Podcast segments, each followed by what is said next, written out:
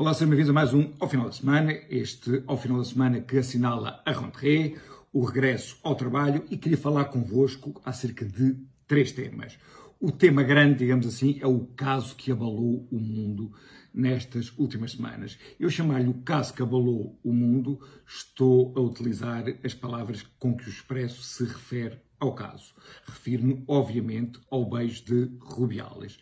Depois queria falar também sobre a candidatura de Luís Figo à presidência da Federação Portuguesa de Futebol e, por fim, queria falar do facto de o governo açoriano pretender pagar parte do salário dos jornalistas. Ora bem, comecemos por Rubiales.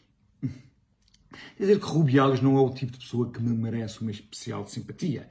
Quer dizer, quando vejo as negociatas onde ele esteve metido, o perfil de pessoa não é aquele tipo de pessoa que naturalmente tem a minha simpatia.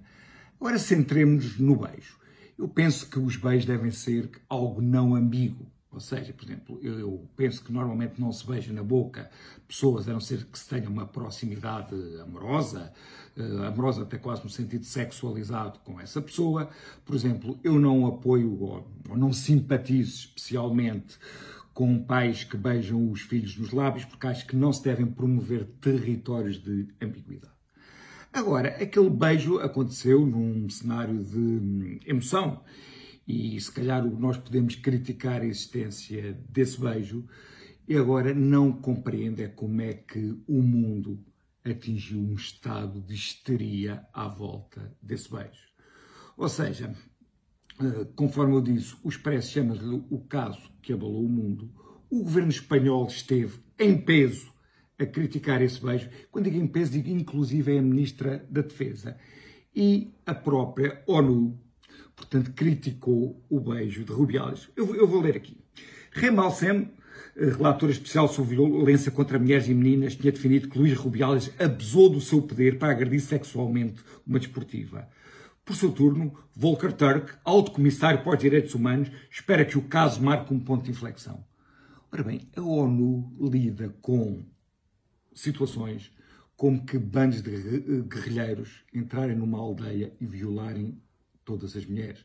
Portanto, a ONU que lida com esse tipo de situações está a pôr os holofotes naquilo que é um beijo que, obviamente, as pessoas podem ter a sua opinião. Portanto, o tipo de histeria, o tipo de hum, oportunidade, aquilo que se chama a agenda setting, portanto, a maneira como é feita uma agenda jornalista, eh, jornalística, é algo que me repugna e é algo acerca do qual eu sou bastante crítico. Porque nós temos uma política que é feita de casos e casinhos, em vez de ser uma política que é feita de forma serena e estruturada. Se nós pensarmos quando em 1453, portanto, tínhamos as tropas de Maomé II a rodear Constantinopla, nós tínhamos no interior de Constantinopla os teólogos a discutir literalmente o sexo dos anjos. Ora bem, Constantinopla foi tomada e nós achamos ridículo como é que aquelas pessoas não tinham uma noção de prioridades.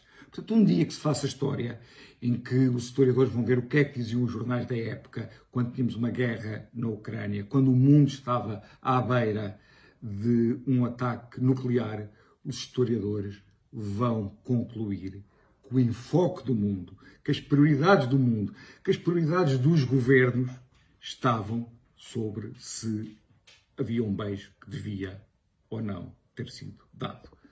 Isso é um ponto. Ah, e para vermos um bocadinho essas indignações seletivas, portanto, eu leio no Expresso que Luís Figo tenciona, a, um, tenciona apresentar a sua candidatura à presidência da Federação Portuguesa de Futebol. Ou seja, Luís Figo pretende candidatar-se ao cargo que em Espanha é ocupado por Rubiales, que tanta polémica merece.